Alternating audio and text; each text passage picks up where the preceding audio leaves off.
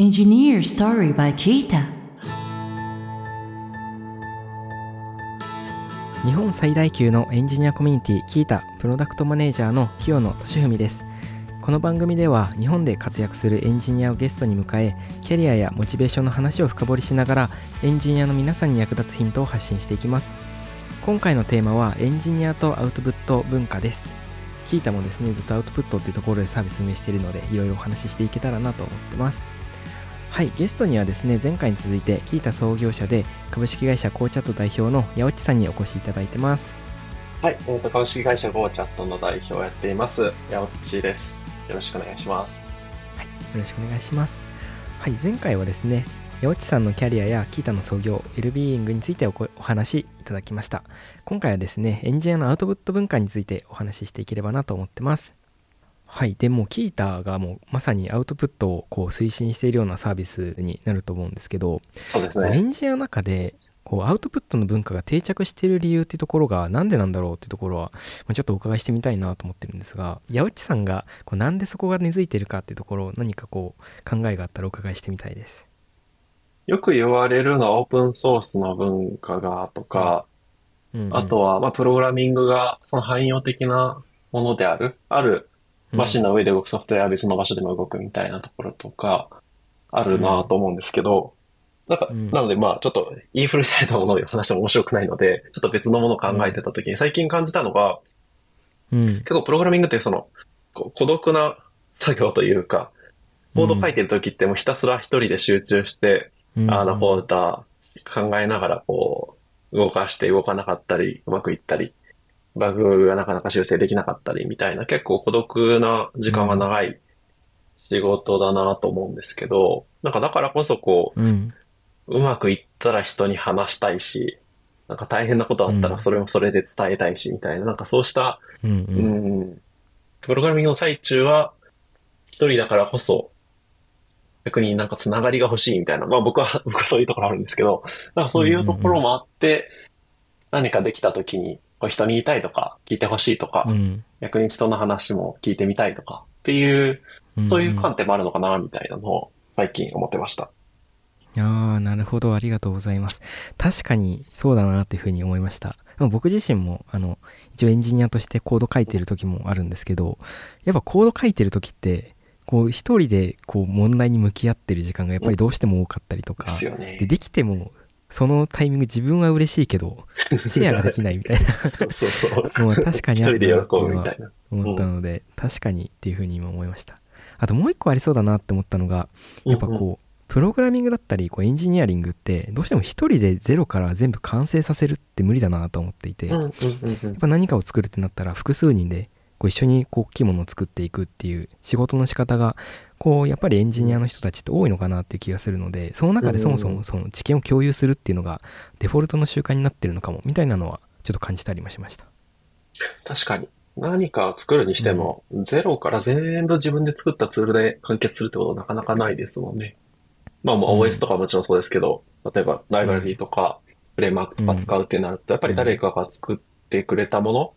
便利にしてくれたものに乗っかって、その上でこう自分のものを作っていくっていう形になるので、うんでもその開発自体、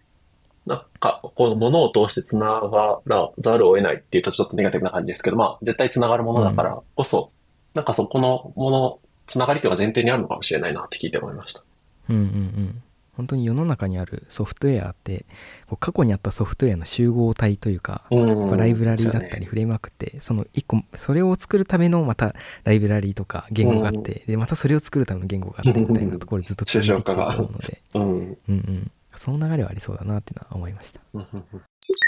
でちょっと別の質問移っていきたいなと思うんですが、まあ、はいキータもかなりこう大きいエンジニアコミュニティになってきているなと思っていて、うんでこの中でもあの1キータの運営としていろいろこうやっていきたいなとは思っているんですけどこうキータというエンジニアコミュニティがこうアウトプットっていう文化の中でどういう役割を担っているかみたいなところを八内さんが何かこう考えていることがあればお伺いしてみたいです。そうですね。一番大きいなと思うのは、その、うん何か発信することの敷居を下げたこと、うん、敷居じゃないか、ハードルを下げたことだなと思います。うんうん。うんタを最初作った時も、えー個人でブログ持ってる人たちが、その自分のブログにうん。何か発見したこととか、えーうん。見つけたものとか、えー便利な書き方とか、ライブラリーとかうん。っていう紹介はしてくれていたので、別うん。にそこ自体、その発信する場所自体はあったなとは思うんですけど、一方でこう、個人でブログを作って、で、それに記事を書いていって、かつそれがうん。反応がもらえるとか読まれるっていうレベルまで育てていくっていうのはなかなか難しかったなというのを当時振り返ると思うので、うん。で、そこに聞いたっていうそのプログラミングのノウハウ、情報発信する専用の場所で、まあ、アカウント作ってそこで書いたら、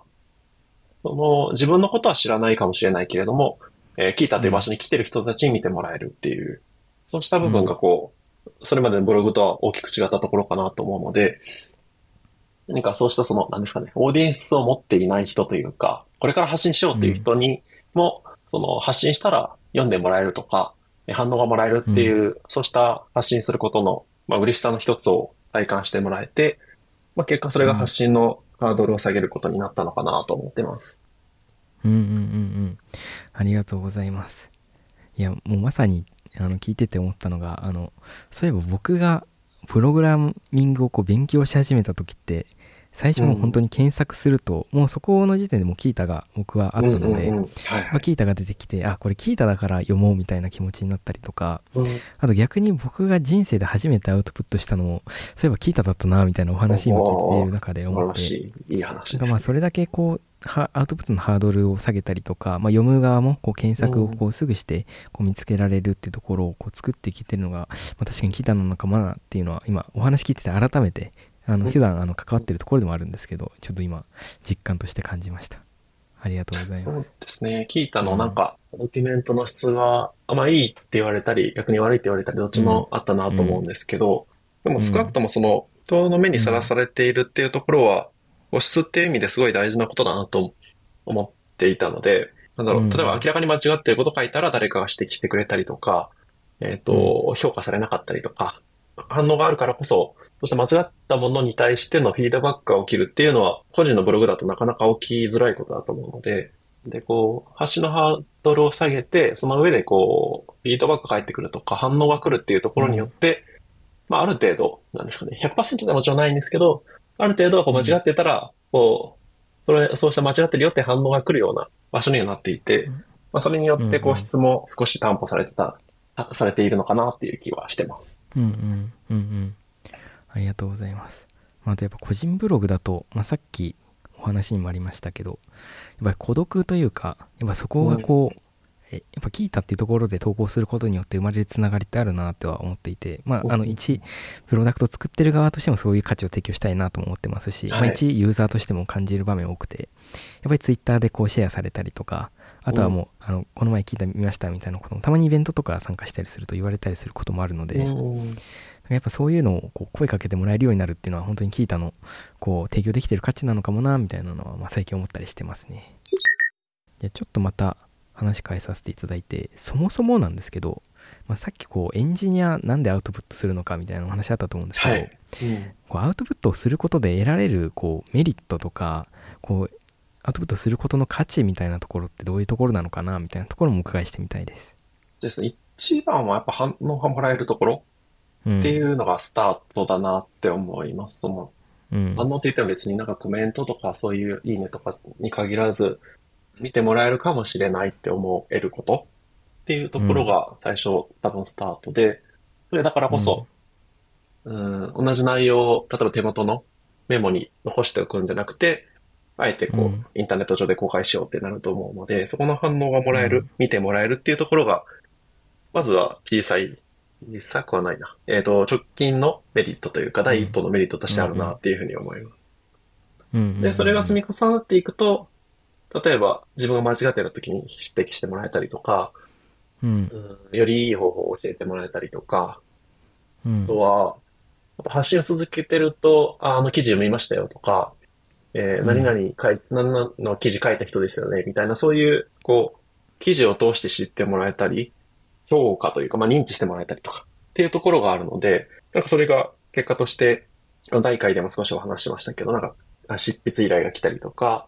まあ転職につながったりとか、っていうところで、こう自分が発信したものが自分の評価を作ってくれていくというか、っうんていうのがうん大きいのかなと思います。うんうんうんうんうんうん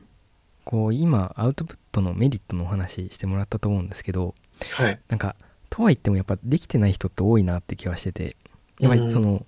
一回アウトプットすると結構繰り返しやってらっしゃる方多い気がするんですけど、うんそもそもやっぱ一歩目が踏み出せないっていう人多い気がしててだからそういう方たちが最初どういうアクションから取っていけばいいのかみたいなところのアイデアとかってあったりしますか？なんか手元で書いてみるっていうのはいいのかなと思います。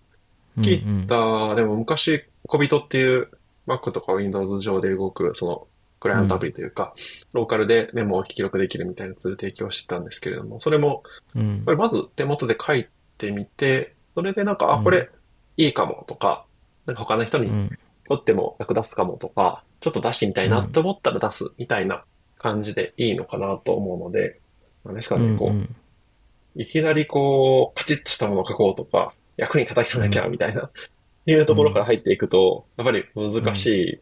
ですし、うん。うん。そうなると億劫になってなかなか出せないし、なんかそんなにこう頑張ってしなくてもみたいな気持ちもあるので、まあそうじゃなくてこう、一度、あ、これちょっと、なんかいい発見したから書いとこうとか、メモとして残しとこうみたいなものを貯めていって、その上で、あ、これは出してもいいかもなって思ったものを思い切って投稿してみるみたいな形がいいなと思います。うんうんうん。なるほどありがとうございます。まあちっちゃく始めていくってところですかね。そうですね。ちっちゃいところから共有していって、まあ、最後はこううん。インターネットってところで、まあ、広くアウトプットしていくと良さそうって感じですかね。そうですね。あとはまあ、うんうんうん。発信する上での怖さってなんか、えー間違ってたらどうしようとか、何かこう嫌なこと言われたらどうしようっていうのはあると思うんですけど、うあんんまりそこは、なんか自分自身振り返っても、思うん。うーんと、怖がってたほどは、なんか厳しいコメントついたりとかないし、間違ってたからといって何か大変なことになったりもしないな、みたいなのはあって、逆うんうにん。なんか間違ってたら間違ってたでこれを指摘してもらえたりもして、でそれは、なんですかね、表現難しいんですが、えっと、例えば僕が何か間違ってるなって思った発信内容が、を見つけたときに、そのコメントとかしたときって、うん。まあ嬉しいんですね、コメントする側として。うんうん。あ、何かちょっとこの人にとって役立てたかもみたいなふうに思うので、うんと、間違いを提供することも逆に誰かのためになるかもしれないというか、うんとうんうん。まあそれを指摘して、あ、その書いた人にとって勉強になるだけじゃなくて、なんか間違いを指摘する側にとっても、あ、こういうところに間違えるんだなっていう発見だったり、うーん、なんか人の役に立てたみたいな実感を持てたりとかっていうので、うん。プラスにはなるので、なんかこう、うん。なんだろう。まあこのテストであれば間違いイコールダメなことって感じですけど、別に発信であればうん間違ってるところからスタートして、何か生まれたりとか動きができたりするので、うん。別に間違ってるものを出すのが絶対的にダメとかマイナスでしかないってことはないなっていうのはうん。思います。だからそこをうんうんうん。頭に置いておくとちょっとやりやすいのかなって気がしますね。うんうんうん。ありがとうございます。まさにやっぱアウトプットをすることの、まあ、価値って、まあ、自分のためっていうのもあると思いますしうん。やっぱこう提供できる価値ってやっぱみんなでその情報をもとにしてまた新しいものを作るとか新しい知見を深深めるっていうところな気がするのでうんなんかそこでこうなんか自分が間違ってたから自分がダメなんだみたいな感じじゃなくてやっぱそこを一個叩き台にして新しい議論を埋めたとかこう世の中全体のこう知見をもうちょっと深めることができたみたいな考え方すると確かにアウトプットのところのこう自分のこう気持ちのところはだいぶ変わりそうだなっていうのを今話聞いてて感じました。そうなんですよね。なんかそのうん。最初に発信するっていうのはすごい尊いことというか、うんうん。それがないと、例えば間違い指摘するコメントも入らないし、まあそれによってで生まれたこの、まあ、一つのまとまったコンテンツっていうのを見る人も存在しなかったわけなので、うん。何かこうその最初の一歩踏み出すっていうのは、まあ、自分からの発信であれ、質問っていう形であれ、うん。すごいことやなっていうのは思いますね。うん。まあ、質問も別になんか自分が分からなくて質問するっていうのはあると思うんですけど、自分が分からなくて質問して、誰かが答えてくれてっていうので、まあ、答える人には、とってはなんか、こう、役に立てたみたいな気持ちも、まあ、まあ人によるかもしれないですけど、ちょっとメリットがあったりとか、うんあとはその質問と答えっていうセットの情報に、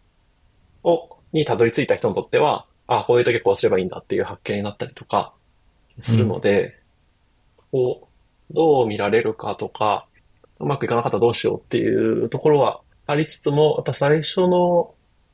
発信、質問うんっていうのをするのは、すごい価値があることだなと思うので、逆になんか、ちょっと間違ったからってその価値が落ちることはないというか、ゼロになったりマイナスになんて当然ならないなとは思います。うんうんうんうん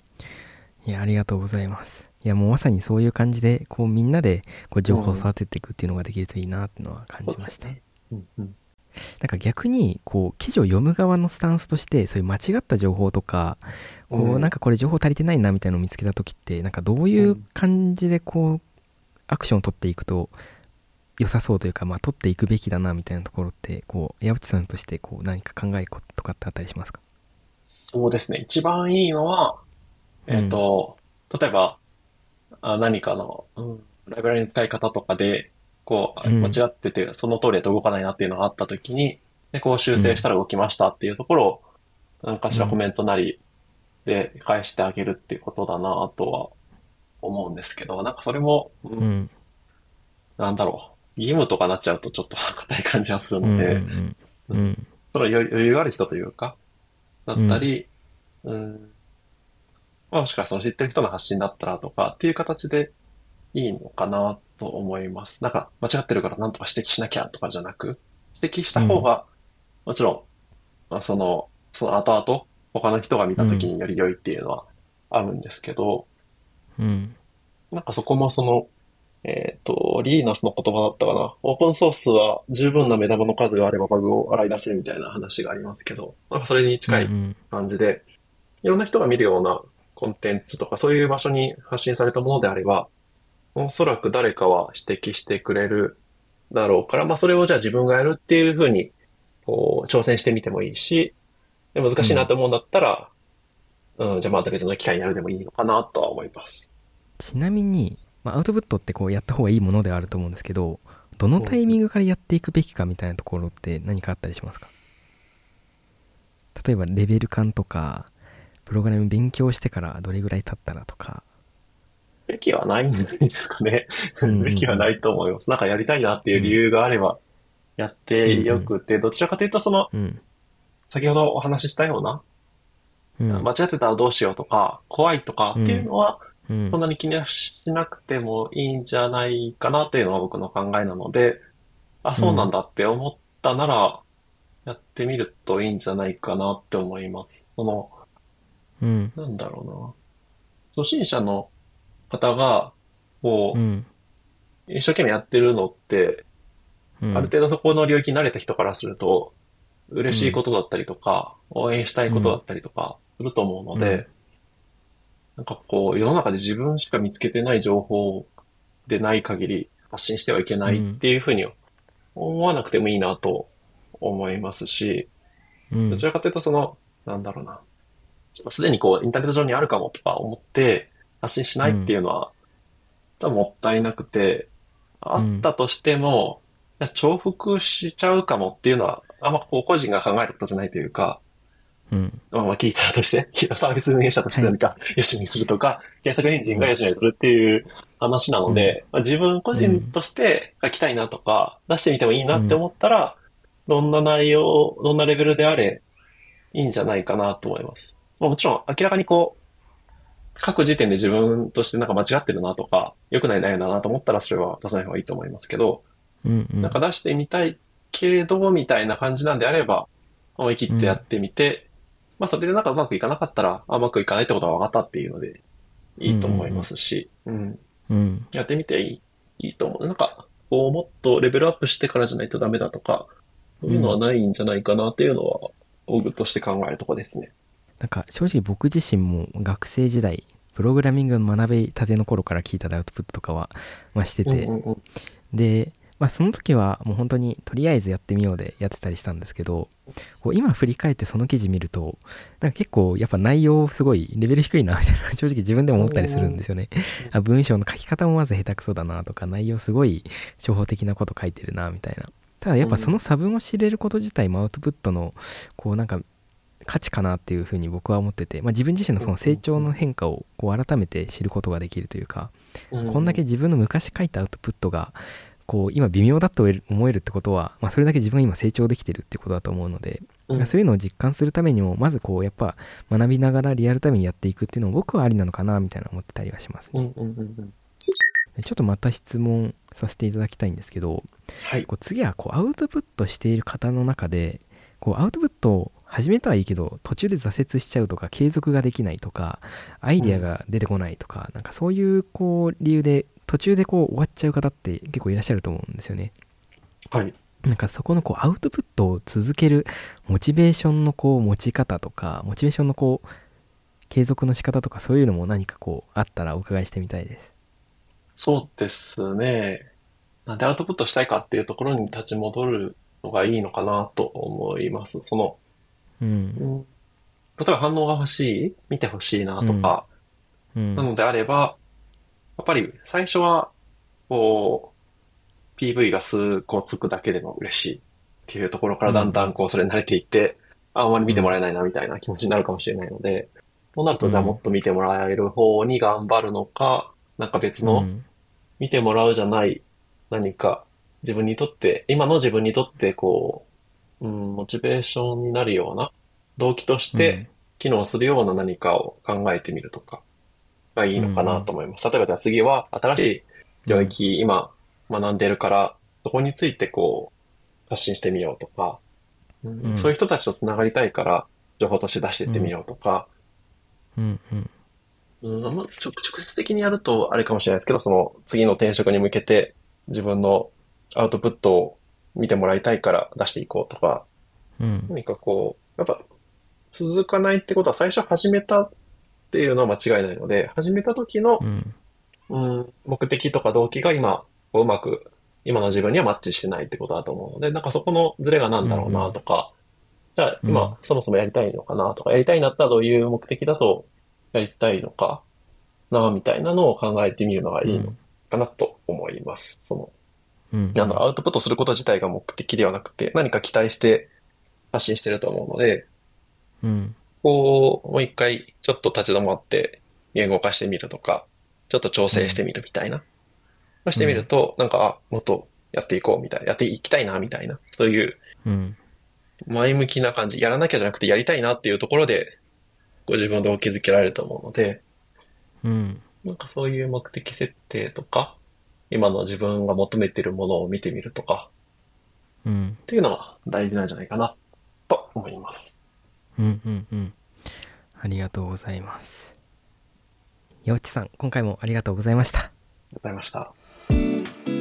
はい今回はですねあのキータ創業者の八内さんとアウトプットについていろいろお話ししました。もう本当にこうキータっていうところをま作ってこう来たこう八内さんとアウトプットっていうところがまどういうもどういうこう価値があるのかとか、ま、どうやって続けていけばいいのかみたいなところをいろいろお話しできたので僕もこれをきっかけにもっとアウトプット頑張っていきたいなと思いました。えーと、八内さんとはですねキータに込めた思いとウェルビーイングについてお話しした前回のエピソードもぜひお聞きくださ、い、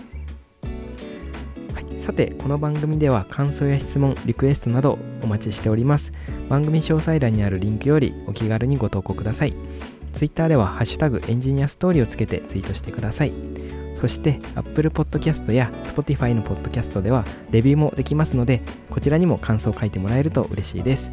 キータ株式会社はエンジニアを最高に幸せにするというミッションのもとエンジニアに関する知識を記録共有するためのサービスキータ。